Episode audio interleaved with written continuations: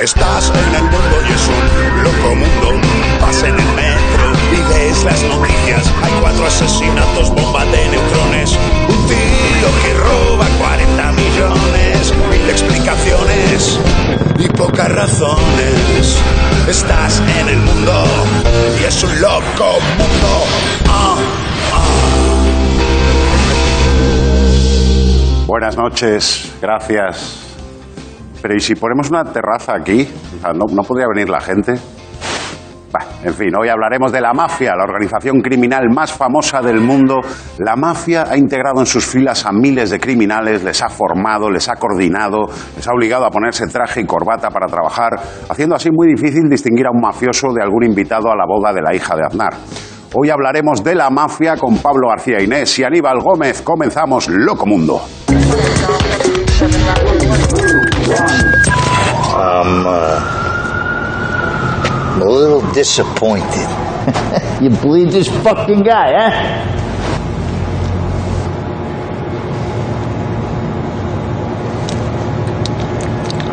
You call this tomato sauce?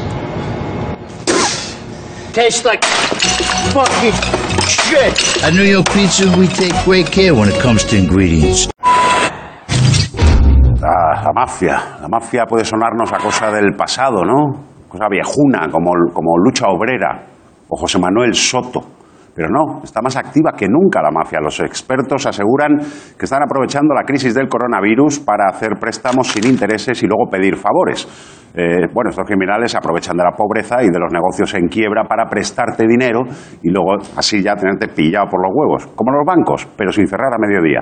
Y hace bien poquito la mafia napolitana aprovechó la inestabilidad genera- generada por el procés para infiltrarse en Cataluña.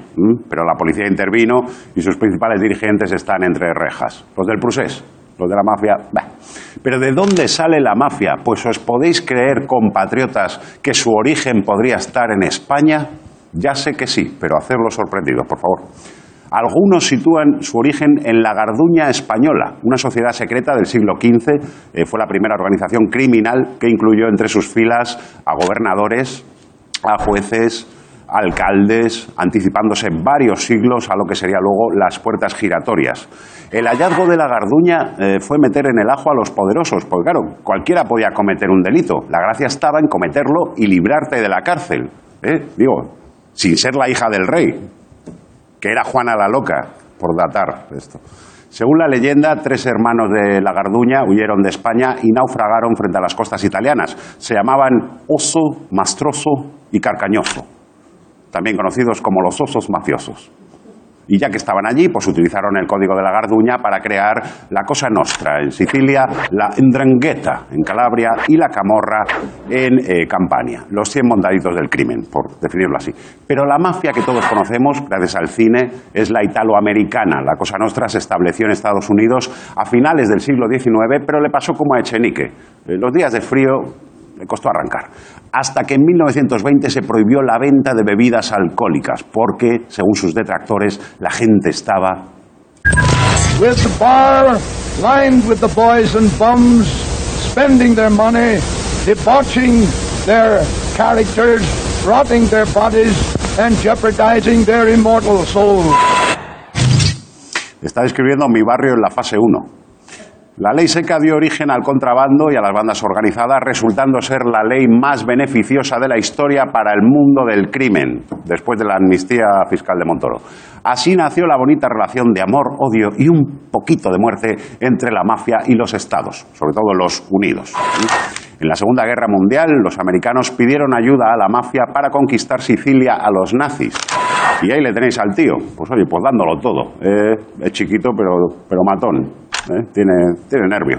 Cuando lo consiguieron, pusieron delincuentes en las alcaldías, sentando las bases de la mafia moderna y de la Marbella, de Jesús Gil. Años más tarde, en 1960, la CIA encargó a la mafia asesinar a Fidel Castro, sin éxito. Eh, el jefe mafioso encargado del asunto se llamaba, y esto os lo juro de verdad, Santo Traficante. No, compañeros, por favor. Por, favor, esto es, gracias. Eh, claro, con ese apellido, es que claro, es como si te apellidas Puyol, es que te están obligando, te están obligando. Pero el, proble- el problema gordo, el gordo, gordo, lo tuvieron en Italia. Tras la Segunda Guerra Mundial se formó un partido de centro para hacer frente al auge de los comunistas, Democracia Cristiana. ¿Mm? Este partido ganó las elecciones con el apoyo de la mafia, que cuando pide el voto, pues te convence. Un mafioso te pide que votes a Albert Rivera y, y le votas. O sea, si casi lo consiguen Malú y el perro aquel. Era una bicoca. O sea, el propio gobierno protegía a la mafia de los jueces antimafia. Esto fue así hasta que en los 90 se inician una serie de procesos que sientan en el banquillo a los mafiosos más poderosos, como por ejemplo Toto Rina. Lei non conosce l'organizzazione Cosa Nostra. No, io non conosco. La conosce attraverso gli organi di informazione, suppongo. Informazioni di televisione. Si es que yo no leo periódicos. Toto Rina, ¿eh? Capo del Capi, el creador del, del No me consta. Pero la guinda fue en 1999 con el macrojuicio al Estado italiano por su relación con la mafia, con varios exministros imputados y también el siete veces primer ministro de la República, Giulio Andreotti. Ahí está, ahí está poniendo cara de inocente por consejo de su abogado. Andreotti fue declarado culpable de pertenecer a la mafia y, ojo, absuelto, porque según el tribunal, cuando sucedieron los hechos no había leyes antimafia. ¿eh? Como si edificaras sin título de arquitecto y como no eras arquitecto, no te pudieran juzgar los del Colegio de Arquitectos. No sé de dónde he sacado esta loca comparación. A raíz de este y de otros escándalos, Democracia Cristiana se disolvió y en Italia ganaron las elecciones otros partidos con otros presidentes sin nada que ver en absoluto con la mafia, ni con los injertos de pelo. Todo, todo natural. Bueno, nos quedamos sin tiempo también para hablar de otras mafias, porque hay tantas pues, pues como comida a domicilio, italiana, rusa, china, eh, mexicana, japo. Y como en la comida a domicilio, los mensajeros también se juegan la vida. Eh, pero no quisiera terminar sin desmentir ese tópico de que es imposible salir de la mafia. Hay gente que lo ha conseguido, incluso que se ha reinsertado como un elemento útil a la sociedad. Es el caso de Luis Ferrante, miembro del clan de los Gambino, una de las cinco familias de Nueva York, que ahora da cursos de gestión a empresas basándose en lo que aprendió en la mafia. ¿eh? Consejos que pueden ser muy útiles a los empresarios con la crisis que se nos viene encima. Pues si os sobran trabajadores, pues podéis hacer un ERTE o que parezca un accidente. Chao, bambinos. La mafia, loco mundo. La crisis obliga a la mafia italiana a pegar a plazos. Dada la creciente falta de personal, la Cosa Nostra no tiene tiempo para pegar palizas enteras. También han empezado a aceptar encargos de todo tipo, como el asesinato de hámsteres o la quema de malas hierbas. Golpe policial al misterio de la desaparición de calcetines. La policía desarticula una red de empleadas del hogar que robaba calcetines sueltos de la lavadora. Gran parte de las víctimas guardaba calcetines sueltos desde finales de los 90 con la esperanza de encontrar a sus parejas. La policía busca a un hombre con una media en la cabeza acusado de atracar un millón de bancos. Es el autor de prácticamente todos los atracos de banco que se realizan en el mundo. Desarticulan una red criminal que ofrecía a Arturo Pérez Reverte para dar palizas. En otros casos, los delincuentes amenazaban con discursos de más de cinco horas de Javier Marías quejándose de cosas. La cuestión era amedrentar utilizando el ala dura de la RAE, dice la policía. Un mafioso lleva tres horas corriendo detrás del caballo al que tiene que cortarle la cabeza. La necesita para amenazar a un empresario, pero el caballo está ofreciendo resistencia. Me ha acercado, me ha dado una coz y ha salido corriendo el hijo de la gran puta. Yo hace dos horas tenía que estar amenazando a una persona. Dos horas ya. Don Vito me mata. Míralo. Ahí va el hijo puta.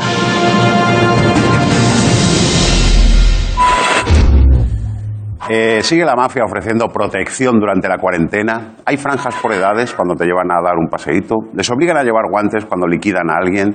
Todas estas preguntas seguro que las puede responder nuestro experto, nuestro corresponsal en el Lumpen, Pablo García Inés. Pablo, ¿Qué tal? bienvenido. Muchas gracias. Bienvenido a este tu programa, ya podemos decir, Pablo. Muchas gracias, encantado de volver. Segunda vez que estás aquí, te estás encasillando también, te estás encasillando en temas jodidos. Eh, Pablo, a la mafia, eh, ¿cómo le ha afectado la pandemia? Bueno, pues depende de cada país, de en cada territorio, pero por lo general está jugando a suplir al Estado, ¿no? Ya. Y a mostrar su cara más amable. Como comentabas antes, en Italia, por ejemplo, está dando préstamos sin interés, que luego habrá que pagar. Claro, de alguna manera. Eso se paga, se paga. Y en otros países, por ejemplo, en México es muy llamativo que la mafia, los carteles están haciendo repartiendo la comida, repartiendo incluso mascarillas, equipos de protección entre la población Claro. para así mostrarse eso, su cara más. Claro, donde no llega el Estado, llegan ellos y además tenemos imágenes de esto que nos comentas. ¿Os he traído alguna? Eh, mm, no sé si puedo preguntarte dónde las has sacado. Bueno, me las han enviado los contactos de por allí, sí, pero vamos, que algunas son públicas también que se pueden ver. Pero Vale, vale, vale. Bueno, estamos viendo ahí la- esas siglas. Eso es Cártel Jalisco Nueva Generación, es uno de los cárteles más potentes ahora, más poderosos en México y está repartiendo pues cajas con todo tipo de alimentos y mascarillas. Es Y la gente encantada, obviamente. Claro, la gente, la gente, feliz. la gente encantada, sí, sí, Sí, la sí. verdad es que ahora, ahora veremos en uno, en uno de los vídeos que lo podrás ver tú mismo cómo agradecen también. Vamos a verlo, vamos a verlo. Muchas gracias por el apoyo, que es el mejor apoyo que hemos recibido aquí en la colonia Bicentenario. Estas son despensas, no son pepinos ni tomates. Así que mi agradecimiento y estamos al 100 con Joaquín. Así que ahí se la ven también conmigo. A tope con Joaquín, ¿eh? Ah, has visto, con Joaquín, has visto las siglas, pone JGL, es Joaquín Guzmán Loera, que es el Chapo Guzmán. Chapo, el mítico Chapo. Este es un vídeo de Sinaloa en el que está agradeciendo no solo que repartan comida, sino que además la comida sea de calidad. No, es cual, no son tomates, pepinos, es No, no, no, no, no es defensa, calidad. dice, no es defensa. A 100, a 100 estamos con Joaquín. Es como aquel anuncio de los trabajadores de Rumasa, en plan, la familia Ruiz Mateos estamos muy agradecidos porque nos tratan muy bien. Bueno, esto está pasando en México, está pasando en más países, ¿no, Pablo? Pues sí, estaba pasando en diferentes zonas, allí donde las mafias tienen control y fuerza. Mm. A nosotros, por ejemplo, ahora nos ha pillado en Colombia el- toda la cuarentena. Estábamos grabando allí una película documental para esta casa, para Movistar, de Bravo. espías. Y bueno, nos tuvimos que volver prácticamente en el último avión. Y le pregunté a un agente de inteligencia con el que estábamos grabando que, oye, ¿qué tal por allí la cuarentena? ¿Cómo la lleváis? Y me dijo, pues aquí en la zona que estoy yo, muy bien, porque la zona la controla la guerrilla y han, han ordenado toque de queda obligatorio y a la guerrilla todo el mundo la cumple, porque Claro, si no saben lo que... Así que les está ayudando en ese sentido a la policía a- Claro, a claro, que se cumpla. Y ahí no hay huevos de hacer caceroladas, ¿eh? Cuando te dice la mafia, tú quédate en tu casa. Y tú, "No, es que-". Bueno, o sea, las mafias actúan eh, como si fuera el Estado. Lo malo no es eso, lo malo es que a veces es más eficaz que el Estado. Sí, es que nunca suele haber vacío de poder. Nosotros nos hemos encontrado siempre que allí donde el Estado no llega, llega la mafia. Eh, entonces, bueno, te lo voy a poner con un ejemplo del, del coron- de tiempos del coronavirus. ¿no? La mafia te protege, la mafia es como una vacuna, te protege, pero te protege de ellos mismos. Claro. Si tú pagas tu impuesto, si tú no te metes en líos, no traficas a sus espaldas, no chivateas a la policía, pues puedes vivir una vida relativamente tranquila. Ya. Entonces, ellos son un poco la vacuna, te protegen, pero Claro, de ellos. de ellos mismos. Claro, claro, claro. Y de Eh, hecho, ellos mismos llaman vacuna al impuesto que cobran a otros traficantes Ah, sí. por traficar o a las tiendas por, por eh, operar en sus barrios. Ellos, ellos lo llaman vacuna, así que. Qué bonito, qué poético, qué bonito, sí, sí, la metáfora. Y ahí no hay baile de cifras, o sea, de muertos, claro. O sea, si apareces en un callejón es que no eras inmune. Y, vale, entonces la gente se siente amenazada o, o- o más protegida por la mafia. Pues por mi experiencia, yo creo que hay más miedo que otra cosa, o sea, es más amenazada, pero claro, el miedo impide transmitirlo. Pero sí que he em, encontrado con gente que está agradecida de la mafia y está contenta con que esté la mafia, Claro. porque son zonas olvidadas en las que el Estado ha intervenido solamente en forma de represión y las- la mafia pues ha dado trabajo, ha hecho inversiones, incluso ha puesto seguridad, porque en una ciudad, por ejemplo, Culiacán, que es la capital de Sinaloa, es una ciudad muy segura para ser México pues no hay robos, no hay, viola- no hay muchas violaciones o crímenes graves porque el cartel regula. Incluso muchas veces la propia policía, lo he escuchado, que cuando pilla a alguien de un delito grave se lo entrega al cartel para que el cartel haga su propia justicia. Entonces ahí se lo piensan dos veces antes de hacer un delito grave. Ya ves. Bueno, empezaba el monólogo diciendo que la mafia que todos conocemos pues tiene que ver más con los soprano, eh, con el padrino, con ese tipo. Parece algo vintage ya, pero claro, ahora está habiendo un recambio generacional y los jefes eh, serán millennials. Pues mm, y por, los millennials precisamente se caracterizan por quererlo todo ahora, ¿no? Sí. Por la inmediatez. Entonces, al caer los padres de los nuevos veinteañeros que están mandando, pues se han puesto ellos al frente y quieren dinero, quieren poder y lo quieren ya. Ya. Entonces están cambiando mucho las formas de actuar. El carisma que se habían ganado los padres eh, de una manera más histórica, ellos lo están obteniendo a, a base de miedo. Claro. Entonces, pues es el caso que está pasando con la Baby Camorra en Nápoles. La o- Baby Camorras, ¿eh? O los Narco Juniors en México también. Claro, y son, son- al fin y al cabo son milenias, que quiero decir, querrán su Instagram, su TikTok, y hacer cosas. ¿Y, mm, y, qué, sí- y qué, qué opinan ellos sobre las series? Cuando se ven o cuando les intentan reflejar, Uy, les encanta. les encanta, ¿no? O sea, habrá quien no, pero yo por lo general me han transmitido siempre que les encanta, les encanta verse y es un poco Hollywood.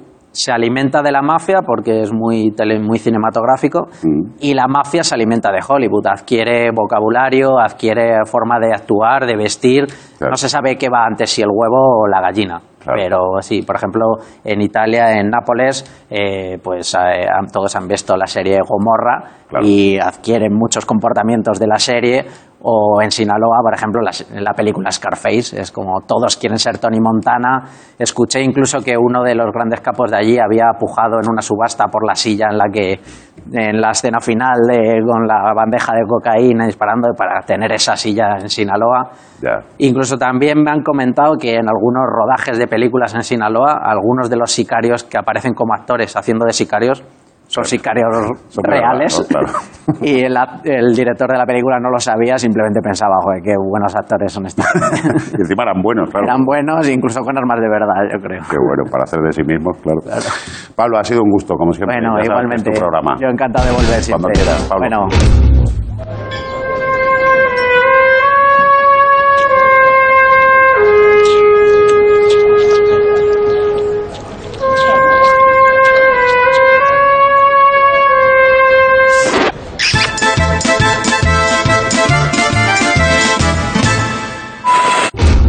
Pese a ser una organización criminal, la mafia nos mola porque es muy fotogénica, queda muy bien en cámara. El cine ha sido el filtro Valencia que le ha dado ese, ese aura de glamour.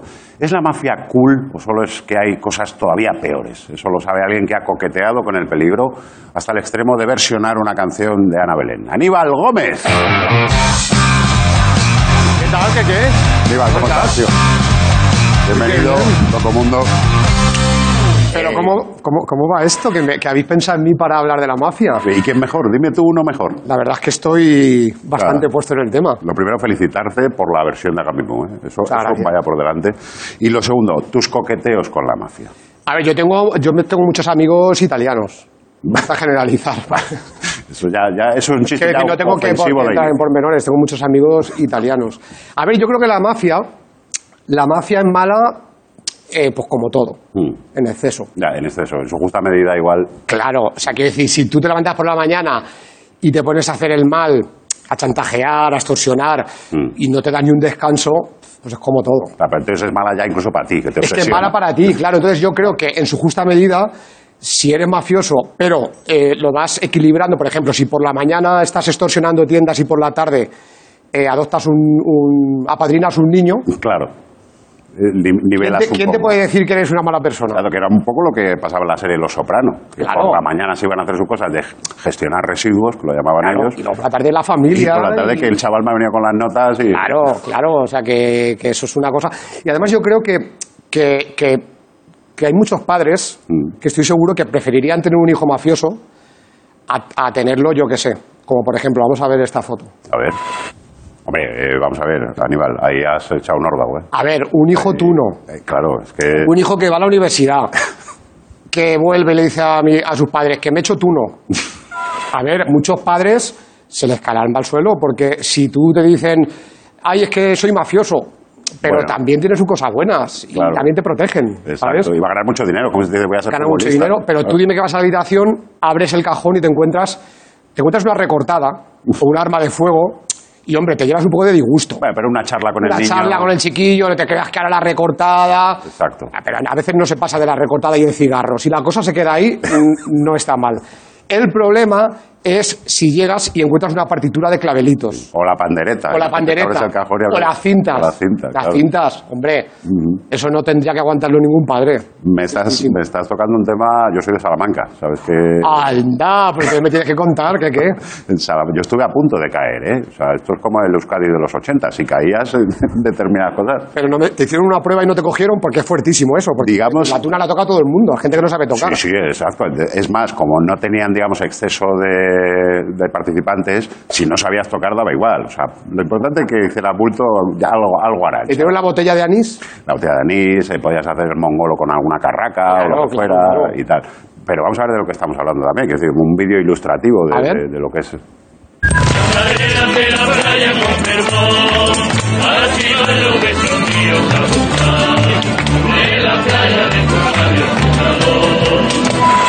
¿Qué, qué están, qué Ahí están está. haciendo? Seguro que están rondando a alguien.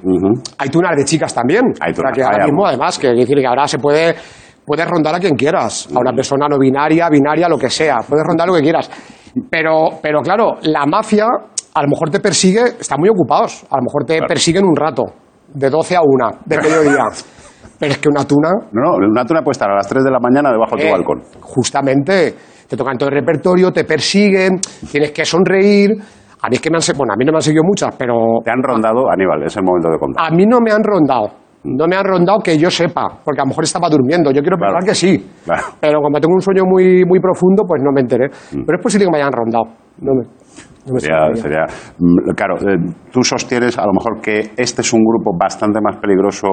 eh, Eh, júzgalo tú. Quiero decir, la mafia además tiene unas maneras. Sí. Eh, pues a lo mejor te dejan una cabeza de caballo en la cama, cosas un poco más discretas. Pero es que una tuna te abordar una terraza. exacto, Cuando estás a lo mejor ahí con tus amigos o estás tratando un tema serio. Claro. Estás diciendo, joder, pues tengo el colesterol a tope, Claro. pero que lo tengo mal, mal. Y en ese momento llegan y llegan a, a tocarte música, ¿sabes? Y no te apetece. Y cuidado ahora con lo de la distancia social. Porque claro, la tuna. La tuna no respeta. ¿Cómo va a respetar eso la tuna si tienen tradiciones medievales? No lo respetan, ¿qué qué? O sea, la tuna llega y te invade. Claro, y por otra parte, un grupo. A ver, yo estéticamente es verdad que también lo podemos discutir, pero es verdad que la malla, el negro, la capa, todo Sí. eso, eh, te estiliza mucho. Eso es un figurín, eso es una cosa. Eso es verdad, pero si tú piensas que coges a la tuna y le pones un poco de color y te salen los boniem. O sea, porque quiero decir, un poco la malla, el pitillo, Sí. la capa, la, Sí. la fantasía. Lo que pasa es que, claro, ellos son muy suyos, son muy tunos y se han, se han puesto muy más siniestros. Claro. Más de Cure, pero en el fondo son los boniem. Es verdad, ¿eh? que están a un paso. Están a un paso. O Village People, incluso un poco. O Village de- People, de- efectivamente. Claro, o sea- Tú coges un día los polvos estos que se llaman ahora mucho, de esta mierda que hacen de fiestas Sí, que te pones sí, sí, perdidísimo. De carreras, de esas. que la gente paga por eso, pues tú coges esos polvos y se los lanzas y te salen los Village People. Claro. y tienes la tuna y las Village People en- la misma fiesta. Aníbal, tú que eres un referente para la juventud española, por eso te hemos traído, entre otras cosas, por eso te hemos traído. Eh, el último minuto es tuyo, si quieres, para si quieres concienciar a la juventud, a la chavalada, de los peligros de, de la mafia, perdón, Ah, de la tuna. de la tuna, de la tuna. Los peligros de la tuna. A ver, los peligros de la tuna son que, que si tú decides ser tuno, pues que seas un poco más discreto. Que tienes que tocar y cantar en tu casa solas.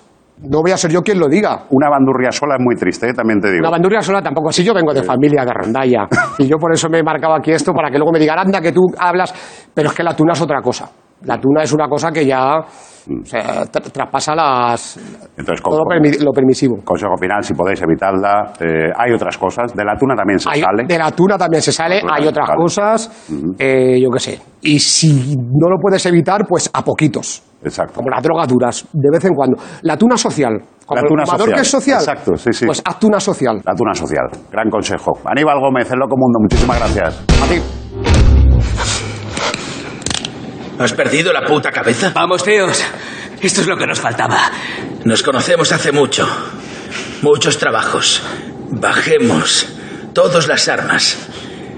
Y arreglemos esto. Hablando como las personas. Larry, somos amigos. Y respetas a mi padre y yo te respeto a ti, pero te voy a llenar de plomo el corazón si no bajas la puta pistola ya. Maldita sea, Joe. No me obligues. Larry, deja de una maldita vez de apuntar a mi padre.